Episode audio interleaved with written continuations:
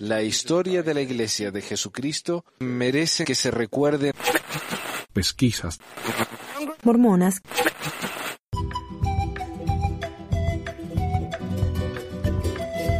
Bienvenidos a otro episodio de Pesquisas Mormonas. ¿Cómo les va a todos? Les habla Manuel acá desde eh, Ogden, Utah, eh, O-Town. Hay noticias. Noticias. Hay una noticia, un par de noticias. Primero que nada, se murió el apóstol Boyd Kenneth Packer. Falleció hace un par de días. Tenía 90 años, parece. Así que también que el, el Elder Perry, hace unos meses, un par de meses, qué sé yo, por ahí. También falleció, así que ya van dos. Dos en, en muy poquito tiempo. Y esto es lo que pasó la última vez también. ¿no? Cuando llamaron a Bernard y, y al otro, no sé. El de anteojo, no me acuerdo. Pero bueno, eh, así que ahí está. Va a estar entretenida la conferencia de octubre. Hoy fui a la iglesia porque la Corte Suprema ha declarado que el matrimonio gay es legal en todo el país. La iglesia mormona ha sido uno de los grandes opositores a esto. Ha donado muchísimo dinero para que los gays no puedan casarse en todo el país, no solamente en Utah, California también, Hawái y a nivel nacional en el 2004, quiero decir. Me parece. Ah, así que la iglesia ha perdido la batalla miserablemente. Entonces, hoy leyeron una carta en la iglesia en la que decían que a pesar de, de la de lo que dijo la, la, Corte Suprema, el matrimonio para la iglesia todavía es entre un hombre y una mujer. Lo cual es muy poco relevante a esta altura. E, esto solamente afecta a los miembros de la iglesia y a nadie más.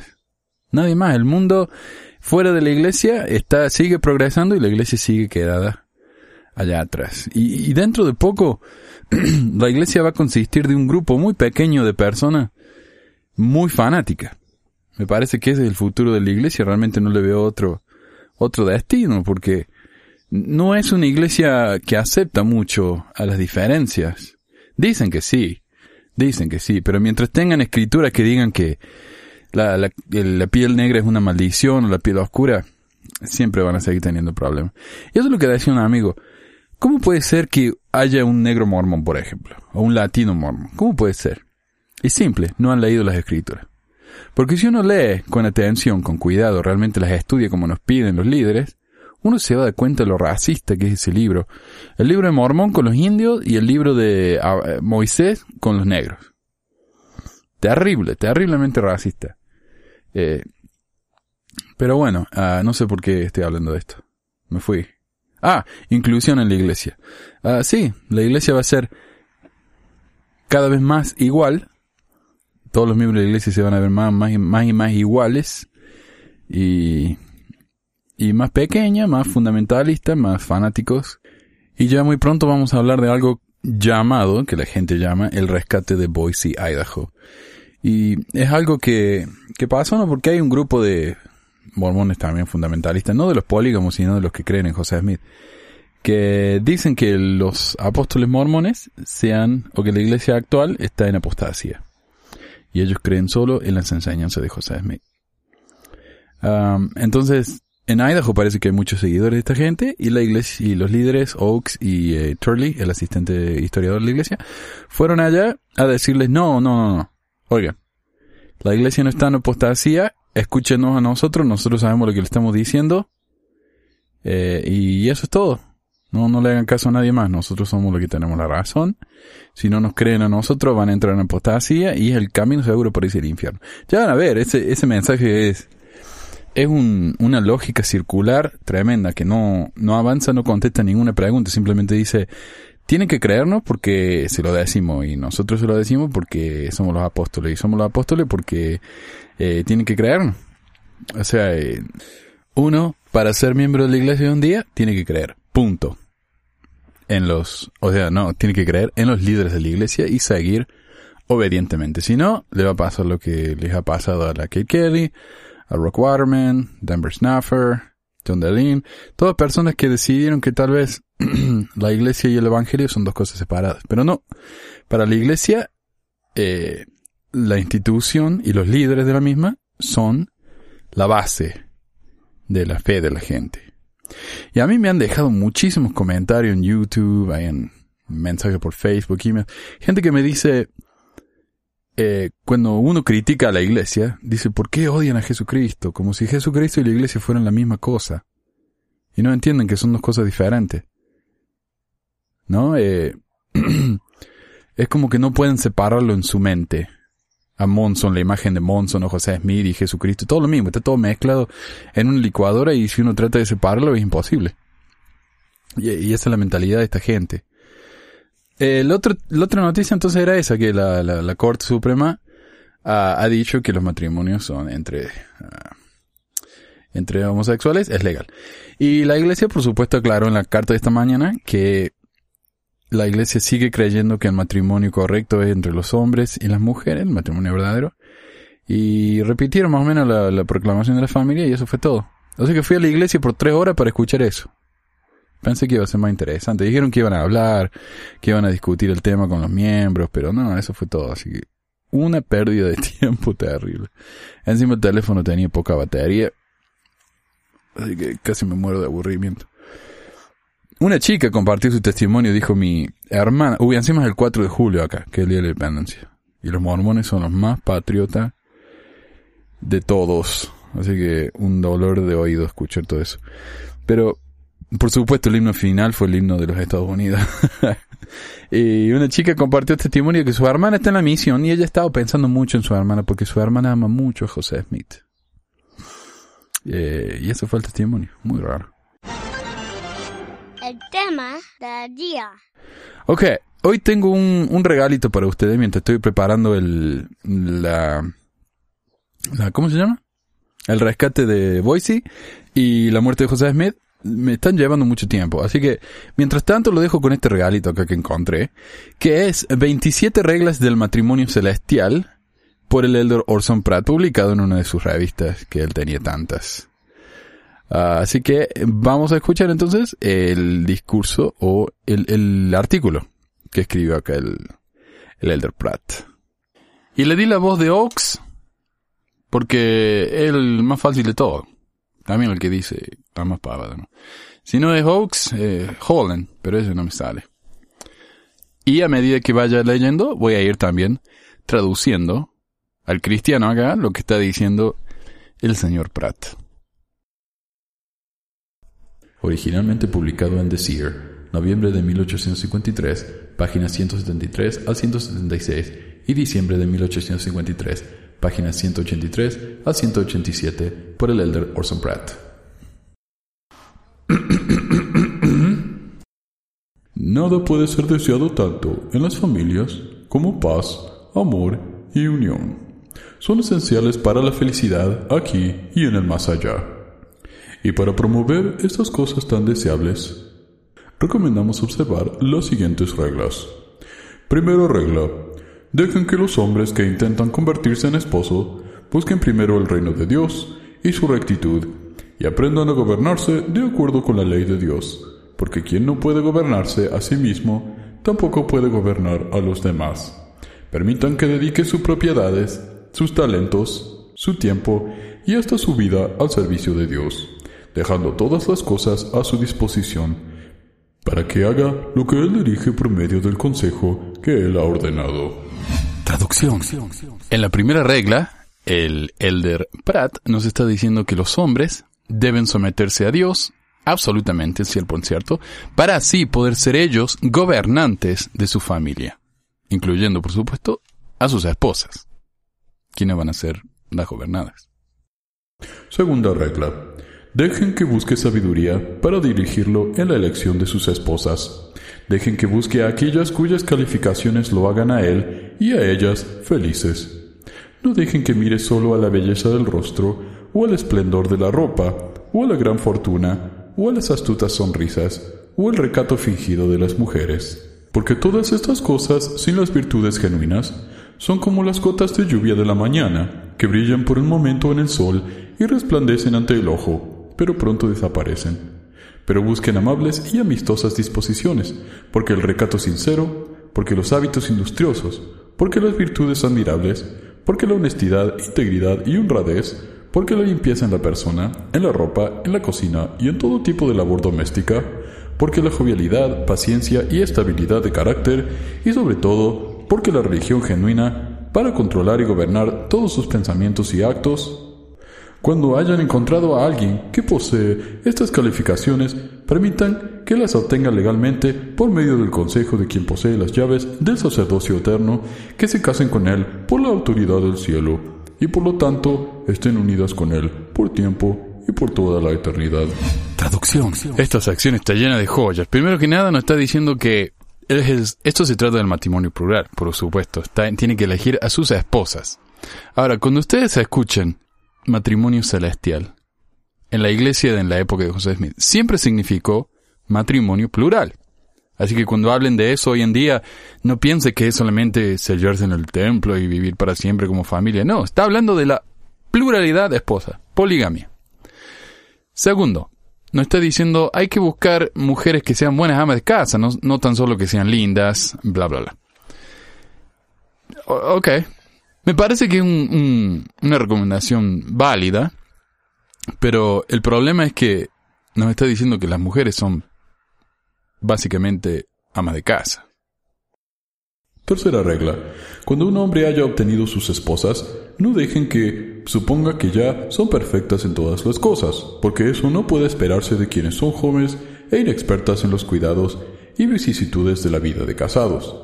Ellas, como recipientes débiles, son dadas a Él, quien es más fuerte, para que las nutra, estime y proteja, para que sea su guía, su patriarca y su salvador, para enseñarles, instruirlas, aconsejarlas y perfeccionarlas en todas las cosas relacionadas al gobierno familiar, y al bienestar y felicidad de ellas mismas y de sus hijos. Por lo tanto, dejen que cumpla la onerosa responsabilidad puesta sobre él como cabeza de la familia, y también dejen que estudie diligentemente las disposiciones de sus esposas para que las instruya en sabiduría para su bienestar. Esta sección no la voy a traducir, la voy a repetir.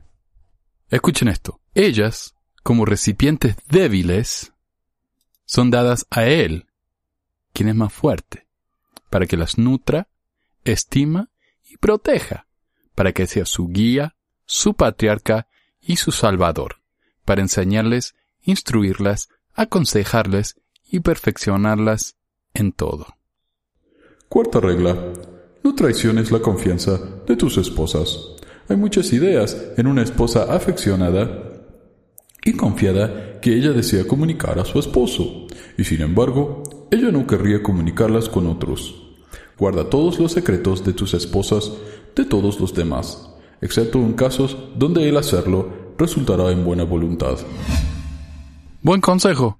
No sean chismosos, guarden los secretos de sus esposas. Quinta regla. No hables de las fallas de tus esposas con otros, porque al hacerlo, estás hablando en contra de ti mismo. Si hablas con una de tus esposas de las imperfecciones de otras que no están presentes, no solo estás dañando a esas esposas en la estimación de ésta, sino que ellas esperarán que hables mal de ellas mismas en circunstancias similares. Esto disminuirá su confianza en ti y causará división en la familia. Habla de sus fallas en privado en un espíritu de bondad y amor, y ella más probablemente te respetará por ello y tratará de mejorar en el futuro, y las otras, a causa de tus reproches, tratarán de reprocharla. Tal vez haya circunstancias cuando reprocharlas en presencia de las otras producirá una influencia beneficiosa en todas. La sabiduría es algo útil para dirigir y debe ser buscada seriamente por aquellos que tienen responsabilidades familiares. Este es uno de esos casos que el consejo es bueno, pero se aplica solamente a los polígamos. O sea, no hablen mal de una esposa con la otra, eh, porque se van a ofender el, tono condescendiente, ¿no? Como habla como de estas mujeres como si fueran niñitos, pero eh, es bueno tratar bien a la gente. Supongo que esa es la, la enseñanza, la moraleja de esta sección. Sexta regla. Evita la ira y una inquieta disposición irritada en tu familia. Un espíritu apresurado, acompañado con palabras ásperas, generalmente creará una reacción similar, o al menos, eventualmente amargará los sentimientos de tus esposas e hijos, y disminuirá sus afecciones por ti. Recuerda que las expresiones duras contra una de tus esposas, dicho cuando las otras pueden escuchar, lastimará sus sentimientos aún más que si lo hubiera escuchado sola. Regaños que son hechos durante momentos adecuados y buenos en otros casos, pueden perder sus buenos efectos si son hechos en un espíritu equivocado. De hecho, probablemente van a aumentar los elementos negativos que tratabas de remediar. No encuentren culpa con cada pequeño error que vean, porque esto puede desalentar a tu familia, y ellos van a pensar que es imposible complacerte, y después de un poco van a ser indiferentes a lo que te plazca o no. Qué infeliz y desgraciada es una familia donde nada cae bien, donde regañar es algo tan natural como respirar. Otra buena enseñanza no sean tan odiosos, no anden todo el día enojados, no se la pasen retando a la gente, a los hijos, a las esposas. Aunque el que haya que enseñarle esto a los hermanos, eh, algo que ya deberían saber, ¿no? Gente grande. Séptima regla. Usa imparcialidad en tu familia, tanto como las circunstancias lo permitan, y deja que tu bondad y amor abunde con todos. Usa tu propio juicio como cabeza de la familia con respecto a tus obligaciones en relación a ellos y no seas persuadido de lo que es correcto, ya sea por tus propios sentimientos o los sentimientos de los demás. Este es uno de los casos en el que el consejo solo sirve para los polígamos. Para el resto nos pasa por encima de la cabeza, ni idea lo que te está hablando, ¿no? De ser parciales con nuestras esposas. ¿Cómo sería eso, no? Uno puede ser parciales con los hijos.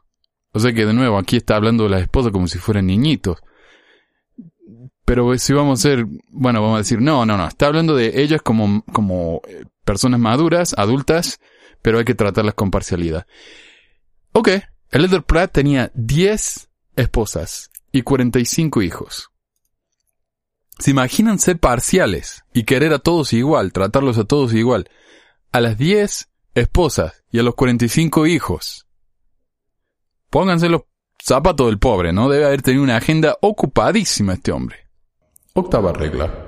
No dejes que tus juicios estén prejuiciados a favor de una de tus esposas o por las acusaciones de las otras a menos que tengas buena razón para creer que las acusaciones son justas. Octava regla. No dejes que tus juicios estén prejuiciados a favor de una de tus esposas o por las acusaciones de las otras a menos que tengas buena razón para creer que las acusaciones son justas. No tomes decisiones rápidas basadas en evidencia parcial, sino que toma buenas decisiones para que no tengas prejuicios injustos. Cuando una de tus esposas se queja de las imperfecciones de las otras y trata de convencerte de que estés en contra de las otras, enséñale que todas tienen imperfecciones y de la necesidad de soportarse con paciencia y de orar la una por la otra.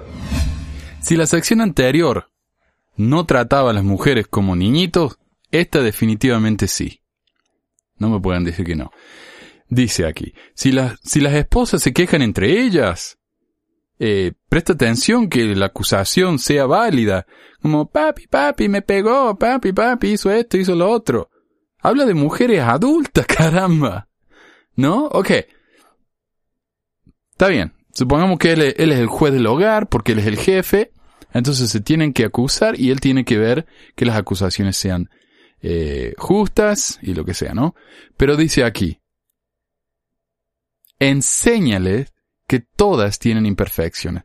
Que una mujer grande no sabe eso, una mujer casada, no sabe que todas las personas tienen imperfecciones y el marido se lo tiene que enseñar. ¡Wow! Novena regla. Llama a tus esposas e hijos juntos frecuentemente y enséñales sus responsabilidades hacia Dios, hacia ti y el uno hacia el otro ora con y por ellos, y enséñales a orar mucho, para que el Espíritu Santo more entre ellos, sin el cual es imposible mantener esa unión, amor y unidad que son necesarios para la felicidad y la salvación. Oren, lean las escrituras, sean unidos, llévense bien, bla, bla, bla, bla, bla. Mira que mi gato tiene algo para agregar. ¿Vos también?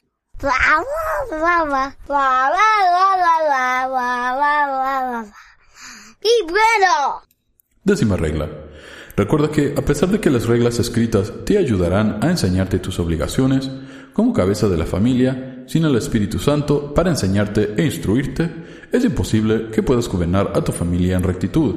Por lo tanto, busca al Espíritu Santo, y Él te enseñará todas las cosas y santificará a tu familia, para que seas perfeccionado en Él y Él en ti, y eventualmente serás exaltado para morar con Dios, donde tu gozo será completo por siempre.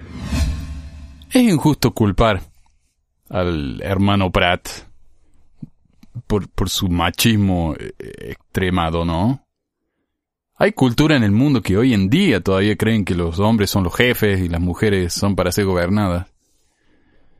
Pero uno esperaría algo un poco mejor de un supuesto apóstol de Dios que, ¿no? que tiene línea directa con él, pero no, él tiene la misma mentalidad que la gente de su época y todos los profetas que vinieron después tuvieron la mentalidad de su época y estos profetas no ofrecen nada nuevo.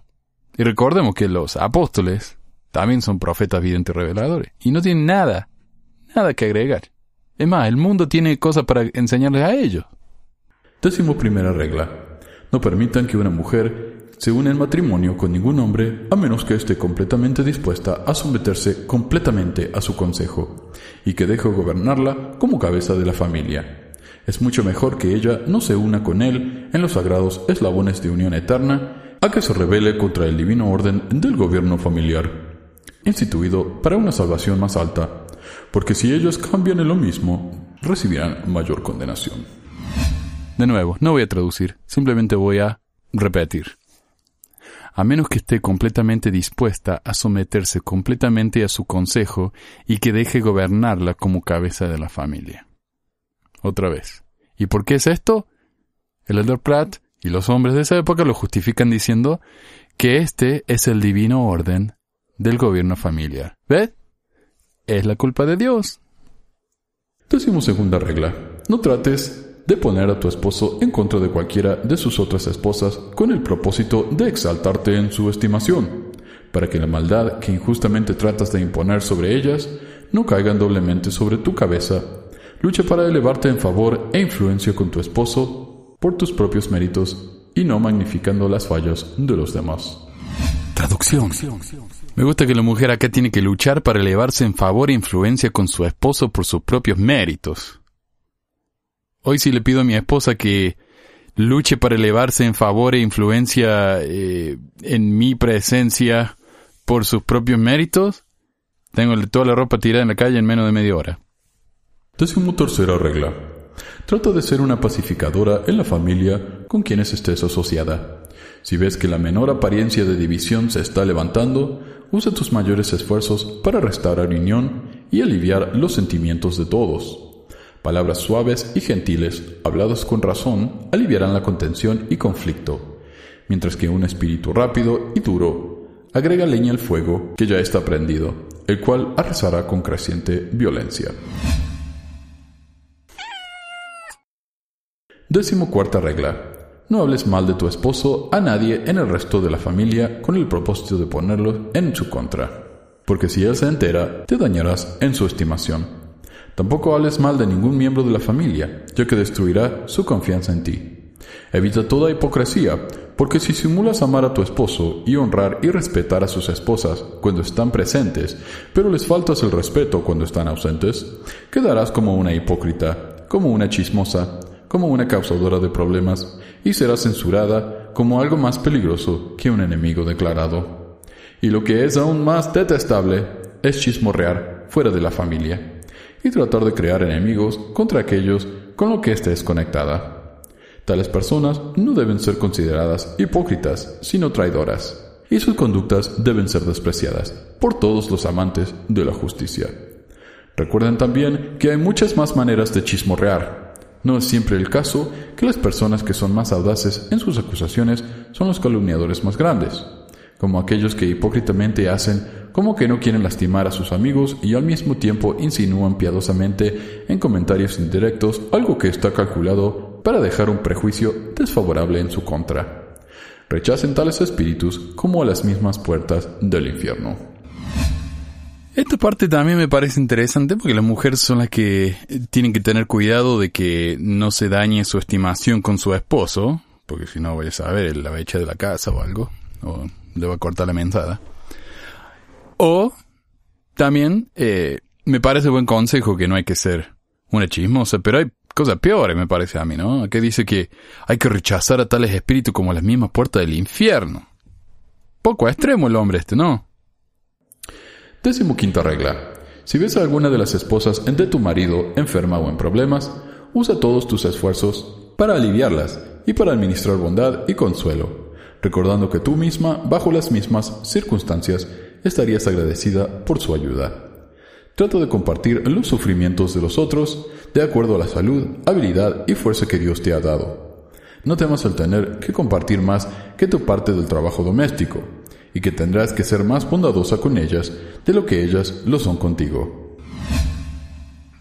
¡Y bueno! Décima sexta regla. Deja que cada madre corrija a sus hijos, y no peleen y discutan entre ustedes, ni con nadie más. No permitas que corrijan a los niños de las otras sin permiso, a menos que las ofendas. El esposo debe asegurarse que cada madre tenga disciplina sabia y apropiada sobre cada niño, especialmente en sus años tiernos. Y es su deber el asegurarse que sus hijos le sean obedientes y a sus respectivas madres.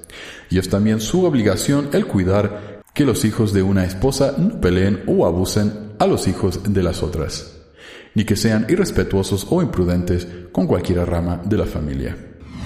Y este otro problema muy, muy, muy específico de la poligamia. No imagínense una especie de programa así como la señora Laura ese. Llega una esposa polígama. Es que la otra esposa le pegó a mi hijo, señorita Laura.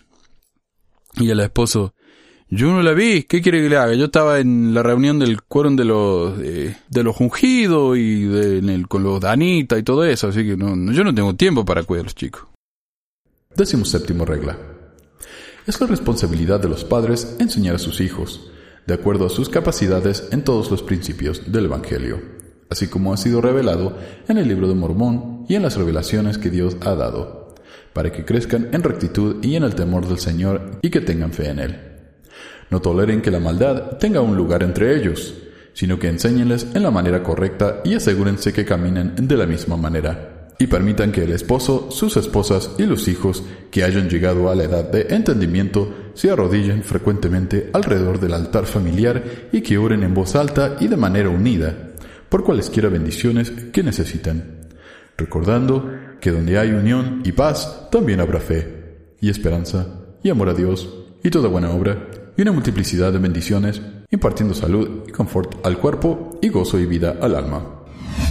Mi amigo Adam él trabaja yendo de las casas que están por venderse para ver más o menos cuánto salen, eh, decidir el precio ¿no? del mercado de las casas. Y él me ha dicho que varias veces ha ido a casas donde hay altares. Que si yo tiene una piecita ahí familiar con un altar donde la familia se arrodilla y ora. Y esto de las casas viejas, y gente moderna, eh, la gente joven no hace esto, pero hay gente que se lo tomaba en serio, esto literal. Décimo octava regla. Que cada madre comience con sus hijos cuando son jóvenes, no solo para enseñarles e instruirles, sino para castigarlos y traerlos a la más perfecta sumisión, porque esa es la edad en la que son más fácilmente conquistados, y sus tiernas mentes son más susceptibles a influencias y gobierno. Muchas madres, a causa de la negligencia hacia sus hijos, y porque solo tratan de gobernarlos en largos intervalos, encuentran que sus esfuerzos no tienen beneficios duraderos, y es que los niños están acostumbrados a hacer lo que quieran y no ceden fácilmente. Y si ceden, solo es por un tiempo, hasta que la madre nuevamente se relaja y se vuelve descuidada. Y luego regresan nuevamente a sus hábitos de costumbre. Y por hábito se confirman más y más en la desobediencia, volviéndose peores y peores, hasta que la madre se desanima y renuncia a toda disciplina, y se queja que ella no puede educar a sus hijos. Los niños no tienen la culpa, sino las madres por su descuido y negligencia cuando ellos todavía son jóvenes, Ella es quien debe responder en un alto grado por los malos hábitos y desobediencia de los hijos. Ella es más directamente responsable que el padre, porque no se puede esperar que el padre siempre pueda encontrar el tiempo, aparte de las laboriosas responsabilidades que se requieren de él, para corregir y dirigir a sus pequeños hijos que están en casa con sus madres.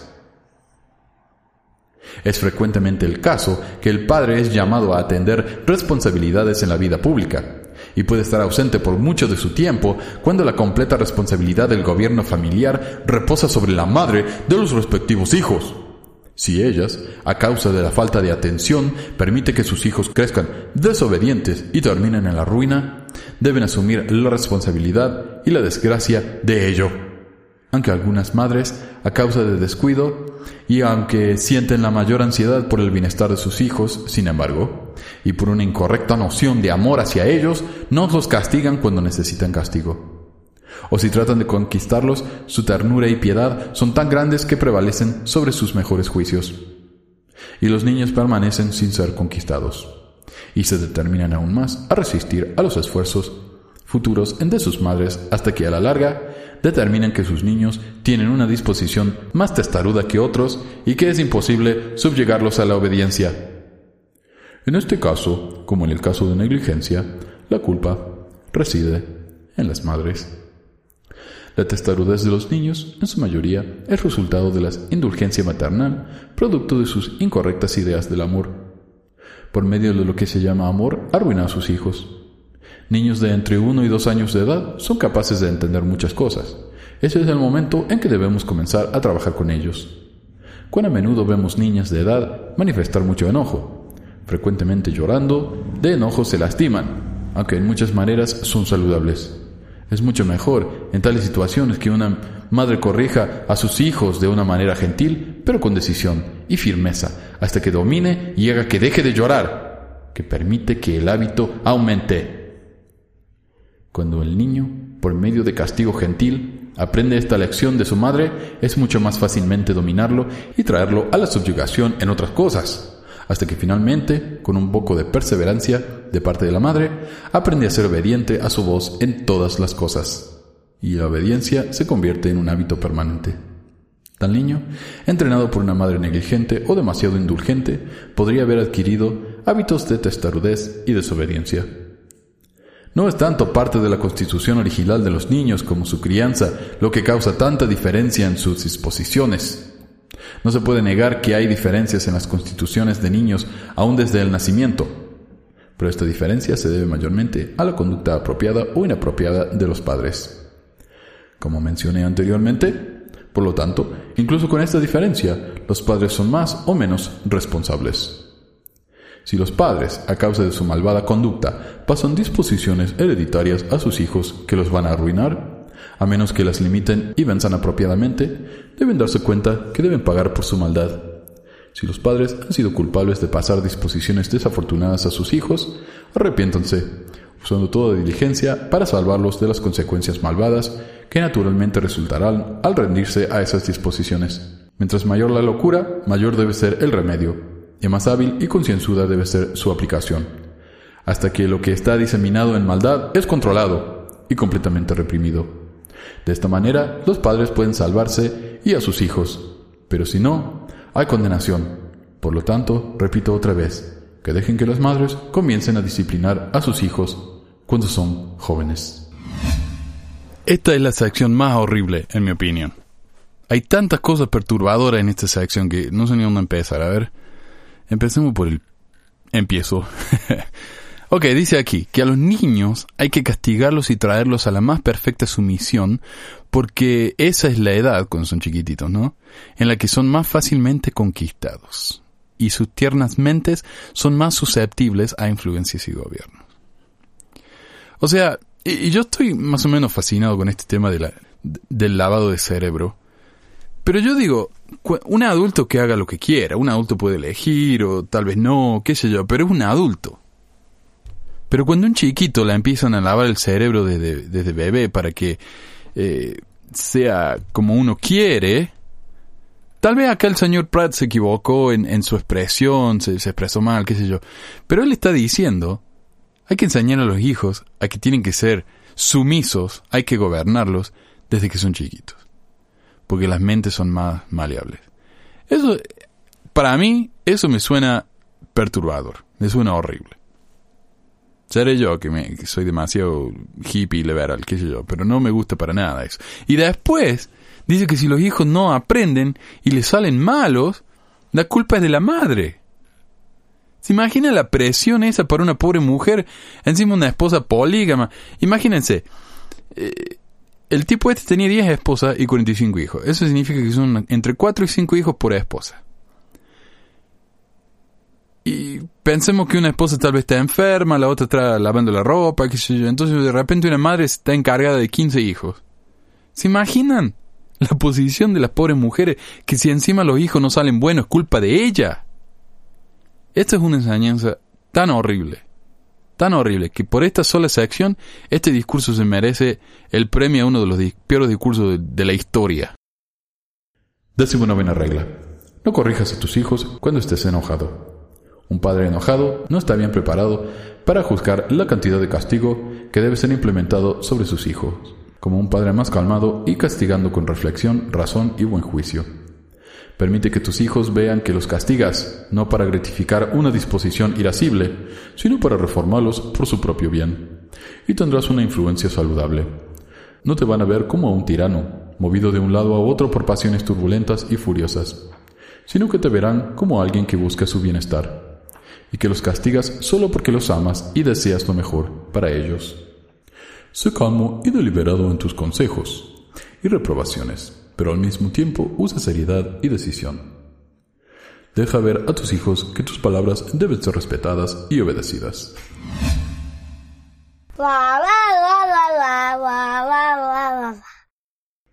Fíjese regla.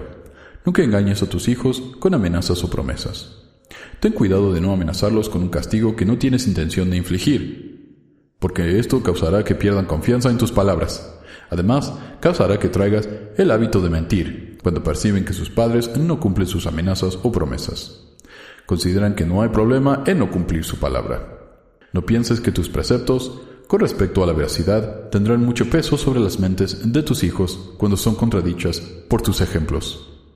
Sé cuidadoso en cumplir tus palabras en todas las cosas en rectitud, y tus hijos no solo aprenderán a decir la verdad gracias a tu ejemplo, sino que temerán desobedecer tu palabra sabiendo que nunca fallarás en castigar o premiar de acuerdo con tus amenazas y promesas. Deja que tus leyes, sanciones y recompensas estén fundadas en los principios de justicia y misericordia, y adaptadas a las capacidades de tus hijos, porque esta es la manera en que nuestro Padre Celestial gobierna a sus hijos, dando a algunos una ley celestial, a otros una terrestre y a otros una celestial, con sanciones y promesas anexas de acuerdo con las condiciones, circunstancias y capacidades de los individuos gobernados. Buscad sabiduría, el patrón por medio del cual el orden celestial es gobernado. Cumpla las promesas a sus hijos, para bien o para mal, bla, bla, bla, bla, bla. Primera regla. No seas tan severo y rígido en el gobierno de tu familia que te conviertas en un objeto de miedo y temor. Hay padres que se hacen estrictos en los atributos de justicia y mientras que la misericordia y el amor apenas son conocidos en sus familias. La justicia debe ser templada con misericordia y el amor debe ser el gran principio que mueve todo, entretejiéndose en todas tus administraciones familiares. Cuando la justicia sola se sienta sobre el trono, tus hijos se te acercarán con temor, o tal vez se esconderán de tu presencia y desearán que te vayas para así aliviar sus miedos. Al escuchar tus pasos que se acercan, huyen como un enemigo y tiemblan al oír tu voz y se escogen bajo la mirada de tu rostro, como si esperaran que un castigo terrible cayera sobre ellos. Ten familiaridad con tus hijos, para que se deleiten en tu sociedad, y para que te vean como un padre amable y tierno, a quien se deleitan en obedecer. La obediencia inspirada por el amor y la obediencia inspirada por el miedo son totalmente diferentes en naturaleza la primera será permanente y duradera, mientras que la segunda solo espera que el objeto temido se retire y desaparecerá como un sueño. Gobierna a tus hijos como un padre y no como un tirano, porque ellos también serán padres y es muy probable que adoptarán esa forma de gobierno en el que han sido educados. Si fuiste un tirano, serán influenciados para seguir tu ejemplo. Si eres odioso y los retas constantemente, adoptarán esa actitud en retar todo el tiempo también. Si eres amoroso y bondadoso y misericordioso, esas influencias benignas muy ciertamente influenciarán en la manera que gobiernes a sus familias. Por lo tanto, las influencias buenas y malas frecuentemente se extienden por muchas generaciones y edades. Qué grandes entonces son las responsabilidades de los padres hacia sus hijos. ¿Y cuánto debemos tener las consecuencias de los malos ejemplos? Deja que el amor, por lo tanto, predomine en ti y te controle, y tus hijos de seguro lo descubrirán y te amarán a cambio. Para entender de lo que está hablando acá el Mr. Pratt, hay que entender el concepto de la misericordia y de la justicia en el mormonismo. Según el mormonismo, si Dios fuera puramente justo, todos terminaríamos en el infierno, porque todos fallamos, todos hemos hecho cosas malas, eh, etc. Pero gracias a la justicia, no, perdón, pero gracias a la misericordia, eh, Jesucristo, por medio de su sacrificio, pagó por nuestros pecados.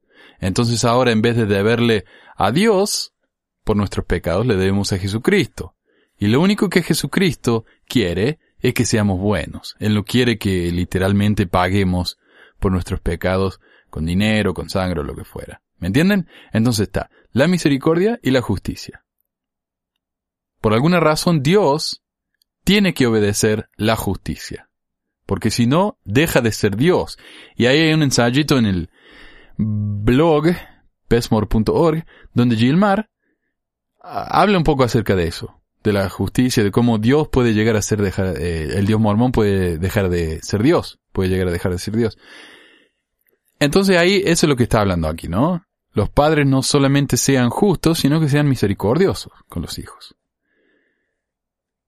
Le voy a dar un ejemplo práctico, por ejemplo, cuando yo era chico, este es lo que di yo en un discurso una vez, explicando la misericordia. Cuando yo era chico, mi papá me hacía cebarle mate. Así se dice, ¿no? Cebarle mate. Eh, y yo le hacía los mates, que era poco trabajo en realidad, no, no, es gran cosa hacer un mate. Pero yo le llevaba los mates y él me pagaba, me daba plata. Y lo, por supuesto que la plata que él me daba era mucho más de lo que yo me merecía por hacerle el mate. En realidad yo tendría que haber hecho el mate por, por nada, gratis. Pero él me pagaba, me pagaba bien. Entonces ahí está la justicia. La justicia es que él o no me pagaba nada o que me pagaba muy poquito. Pero gracias a su misericordia, Él me pagaba más de lo que yo me merecía. ¿Se me entiende? Esa es la diferencia mormona entre justicia y misericordia. Ahora, el resto de los consejos me parece bien. Hay que ser un buen ejemplo para los hijos, no, no seamos tan odiosos y malos, en repetición un poco de lo que ya hablo, pero está hablando del ejemplo y eso me parece muy bien. Así que un punto acá para el señor Pratt. Vigésimo segunda regla. Deja que cada madre enseñe a sus hijos a honrar y amar a sus padres y respetar sus enseñanzas y consejos. Qué común es el caso que cuando un padre trata de corregir a sus hijos, las madres interfieren en la presencia de sus hijos. Esta es una tendencia malvada en muchos aspectos. Primero, destruye la unidad de sentimientos que debe existir entre marido y mujer. Segundo, debilita la confianza de los niños en el padre y les anima a ser desobedientes. Tercero, crea animosidad y discordia. Y finalmente es una rebelión contra el orden del gobierno familiar establecido por sabiduría divina. Si la madre supone que el padre es demasiado severo, que no lo mencione en presencia de los hijos, sino que exprese sus sentimientos cuando estén a solas. Y así los hijos no verán la división entre ellos. Es una gran maldad que maridos y mujeres estén en el desacuerdo y que contiendan, pero hacerlo en la presencia de los hijos es una maldad aún mayor. Por lo tanto, si un esposo y sus esposas pelean y destruyen su propia felicidad, que tengan piedad con sus hijos y no los destruyan por medio de sus ejemplos perniciosos. Traducción. Vengan de esta parte. Si un esposo y su esposa y sus esposas pelean y destruyen su propia felicidad, que tengan piedad con sus hijos y no los destruyan por medio de sus ejemplos perniciosos. ¿Está bien, ah? Otro puntito acá para el señor Pratt. ¿Cómo no? Vigésimo tercera regla. No permitan que hijos de diferentes madres sean altivos y abusivos entre ellos, porque son como hermanos y hermanas. Al igual que los hijos del patriarca Jacob, y ninguno tiene más derecho que el otro, sino según su conducta lo amerite. Si descubren contenciones o diferencias dándose lugar, no justifiquen a sus propios hijos y condenen a los otros en su presencia. porque esto animará a que haya más peleas. Aun si consideras que tus hijos no tienen tanta culpa como los otros, es mucho mejor enseñarles los problemas de las contiendas que hablar mal en contra de otros. Hablar en contra de ellos no solo apaga su cariño, sino que tiende a ofender a sus madres y crear sentimientos desagradables entre tú y ellos. Siempre habla bien de las esposas de tu marido en la presencia de los niños, porque ellos generalmente forman sus juicios hacia los demás de acuerdo a los dichos de sus padres. Son muy propensos a respetar a quienes sus padres respetan y odiar a quienes ellos odian. Si consideras que algunas de las madres son demasiado insurgentes con sus hijos y demasiado negligentes a la hora de corregirlos, no te ofendas, pero esfuérzate por medio de tu dirección sabia y prudente, en establecer un buen ejemplo para ellas, para que ellas, al ver tu curso prudente y sabio, sean guiadas a hacer lo mismo. Los ejemplos a veces van a reformar cuando los preceptos fallan. Y esto es cierto de que los chicos, todas las opiniones que tienen son las opiniones de los padres. ¿no? Como yo enseño primer grado y me vienen los chicos y me dicen, Obama es bu. ¿Oh, sí? Me imagino que es una opinión que encontraste al ver los programas de televisión eh, sobre las noticias y los programas de opinión política, ¿verdad? Chiquito de seis años. Vigésimo cuarta regla. Sé diligente en tus hábitos. Esto es tan importante como cumplir la ley de Dios. Es también importante para aquellos que estén en circunstancias difíciles, para que puedan adquirir alimento y vestimenta y las comodidades necesarias de la vida. Es también importante para los ricos, así como para los pobres, para que puedan suplir en más abundancia las necesidades de los indigentes y que estén en una situación de poder ayudar a los desafortunados y administrar a los enfermos y afligidos, porque de esta manera es posible que incluso los ricos puedan entrar en el reino de los cielos. Una familia cuyo tiempo está ocupado en las vocaciones útiles y lícitas de la vida no tendrá tiempo de ir casa en casa para acusarse y herirse mutuamente y a sus vecinos, ni serán tan propensos a pelearse entre sí. 1. Ayuden a los pobres, y si los ricos hacen esto pueden ir al cielo. 2. No se peleen entre sí. ¿Qué son chicos? Vigésimo quinta regla. Cuando tus hijos tengan entre 3 y 5 años de edad, envíalos a la escuela y manténlos ahí todos los años hasta que hayan recibido una educación completa en todos los rudimentos de la ciencia útil y en su comportamiento y moral. De esta manera evitarán muchos males que se levantan de la indulgencia y formarán hábitos que serán beneficiosos para la sociedad en el más allá. Deja que las madres eduquen a sus hijos en todo tipo de tarea doméstica, que les enseñen a lavar la ropa y a planchar, a hornear todo tipo de comidas, a coser, tejer e hilar y a hacer todas las cosas que la calificarán como una buena ama de casa y eficaz. Que los padres eduquen a los hijos en cualquier rama o ramas de negocio que intenten que sigan, Desprecian esa falsa delicadeza exhibida por los hijos e hijas de los ricos que consideran que es un deshonor el trabajar en las ocupaciones comunes de la vida. Tales nociones de alta vida deberían ser echadas del territorio como algo demasiado despreciable como para ser considerado, aun por un momento, por una comunidad civilizada. Algunas de esas falsas damas y caballeros tienen tan grandes ideas con respecto a su gentileza que dejarían que sus pobres padres y madres se esclavicen hasta la muerte para apoyarlos en su ociosidad o en algún empleo fantasioso e inútil. La hija se sienta en la sala con su pintura o su música, vestida con seda y con otras galas, y deja que su madre lave y cocine hasta que, a causa de la fatiga, esté lista para caer en la tumba. A esto le llaman gentileza y las distinciones entre lo alto y lo bajo. Pero tales hijas no son dignas de esposos y no deberían ser admitidas en ninguna sociedad respetable. Son zánganos, despreciables, que serían una maldición para cualquier esposo que tuviera la desgracia de estar conectado con tales molestias. Pintura, música y todas las bellas artes deben ser apreciadas y cultivadas como logros que sirven para adornar y embellecer a la gente civilizada, iluminada y para la vida agradable y feliz pero cuando son cultivadas a exclusión de las obligaciones y calificaciones más necesarias, es como adornar a un puerco con joyas y perlas costosas para hacerlo ver más respetables. Estos adornos solo hacen que tales personas sean cien veces más odiosas y asquerosas de lo que parecerían de otra manera. Esta sección está buena. Primero que nada, los hijos, a ver, déjame que lea aquí. Los hijos tienen que ir a la escuela cuando tengan entre 3 y 5 años de edad. Jovencito, ¿ah? eh, todos los años te quieren recibir una buena educación en todos los rudimentos de la ciencia, que los padres eduquen a sus hijos en cualquier rama o rama de negocio que intenten seguir. Pero las hijas tienen que aprender, a las hijas no la mandan a la escuela, y tienen que aprender a lavar la ropa, a planchar, a hornear todo tipo de comida, a tejer, coser e hilar, y hacer las otras cosas que la calificarán como una ama de casa buena y eficaz. Porque ese es el, el, destino de las mujeres, por supuesto. Pero ya dijimos, esto no es solamente de Pratt, esta es la mentalidad de esa época. Y segundo, si a las mujeres les gusta hacer el arte, está bien, pero es solamente para eh, cuando tienen tiempo libre. Eh, de otra manera, son zánganos. Zánganos. Vagos de porquería. Eh, y, y, si, y si son buenos artistas, póngale. Son buenos artistas, ¿no? Se la pasan todo el día haciendo arte, pintando. Si hacen eso, en realidad son cerdos. Que se creen que se hacen los finos. Manga de cerdos. Así que ahí está. Uno, eduquen a los chicos en negocios, ciencias, etcétera, a las chicas eh, ser buena ama de casa y no hagan demasiado arte porque una pérdida de tiempo. No vayan a hacer que queden como chanchos haciéndose los finos. Vigésimo sexta regla. Usen economía y eviten el desperdicio.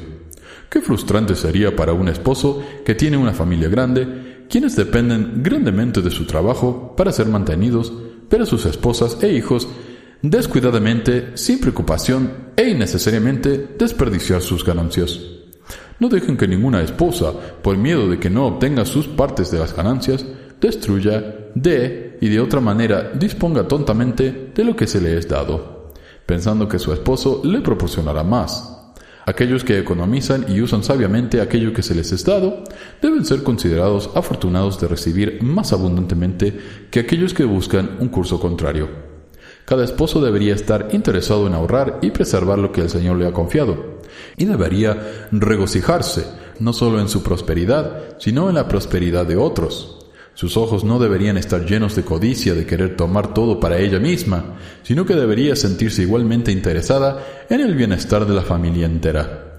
Al seguir este curso, será amada. Al tomar el curso contrario, será considerada egoísta e insensata. Ahorren, no gasten al vicio.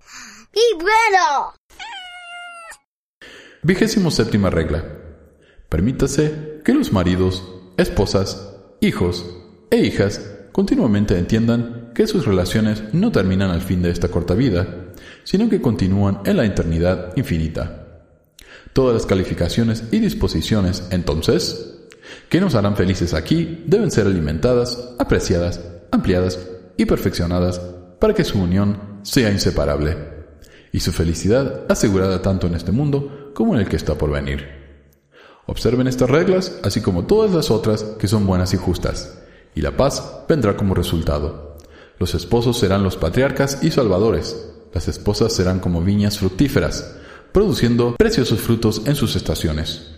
Sus hijos serán las plantas de renombre, y sus hijas como las piedras pulidas de un palacio entonces los santos florecerán sobre los montes y se regocijarán sobre las montañas y se convertirán en una gente grandiosa y fuerte, cuyas campañas serán hechas con fortaleza y serán eternas.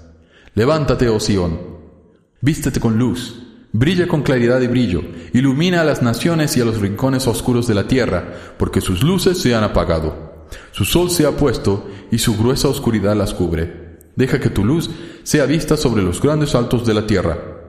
Déjala brillar en glorioso esplendor, porque entonces el malvado verá y se confundirá, y se tapará la boca con vergüenza, entonces los reyes se levantarán y saldrán a la luz, y se regocijarán en la grandeza de tu gloria. No temas, oh Sión, ni dejes que tus manos se debiliten, porque grande es el santo en tu medio. Una nube estará sobre ti de día para ser una defensa, y durante la noche tus viviendas serán rodeadas con gloria. Dios es tu luz eterna y será una torre de fortaleza contra tus enemigos. Al sonido de su voz se derretirán y el terror se apoderarán de ellos. En ese día serás hermosa y gloriosa y el reproche de los gentiles no sonará más en tus oídos. En ese día los hijos de aquellas que te afligieron vendrán doblados e inclinados en las suelas de tus pies. Y las hijas de aquellos que te reprocharon vendrán diciendo, Comeremos nuestro propio pan y vestiremos nuestras propias ropas. Solo permítenos unirnos en el orden patriarcal del matrimonio con los esposos y patriarcas en Sion para que eliminen nuestro reproche. Entonces tendrán mayor estima, más de lo que estiman las riquezas, aquellos que sus malvados padres ridiculizaron bajo el nombre de la poligamia. Cerraremos este largo artículo sobre el tema del matrimonio celestial proponiendo las siguientes preguntas para que sean consideradas por aquellos de nuestros lectores que estén opuestos al sistema de pluralidad.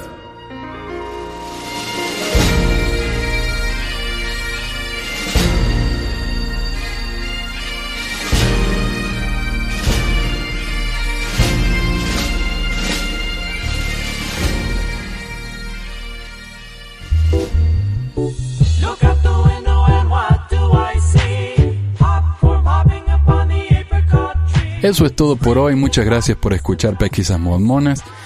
Si les gustaría ayudar al programa, hay muchas maneras de hacerlo.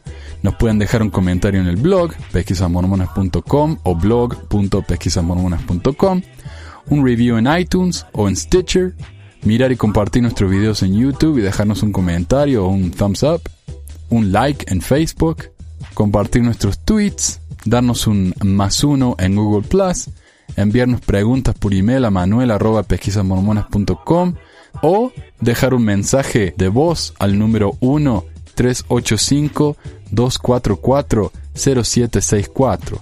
Este es un número de Google Voice, así que pueden hacer este llamado gratis si también usan Google Voice. Y mucho más, por supuesto. Si todos nuestros oyentes hacen solo una de estas cosas, más gente va a poder saber acerca del podcast. Mientras más gente nos ayude, más frecuentemente vamos a poder producir estos programas. Muchas gracias por escucharnos y por las palabras alentadoras. Hasta la próxima.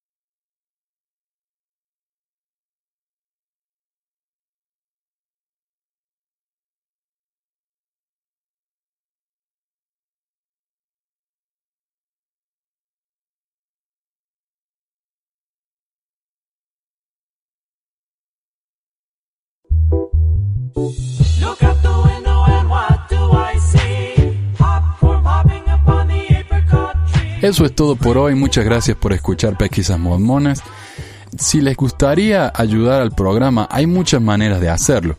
Nos pueden dejar un comentario en el blog pesquisasmormonas.com o blog.pesquisasmormonas.com, un review en iTunes o en Stitcher, mirar y compartir nuestros videos en YouTube y dejarnos un comentario o un thumbs up, un like en Facebook, compartir nuestros tweets, darnos un más uno en Google Plus, enviarnos preguntas por email a manuel.pesquisasmormonas.com o dejar un mensaje de voz al número 1-385-244-0764.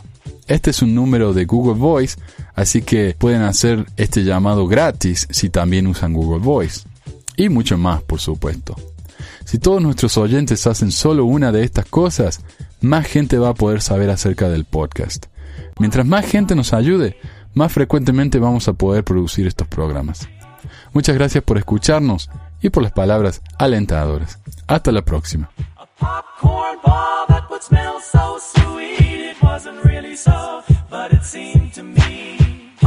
popping up on the apricot tree.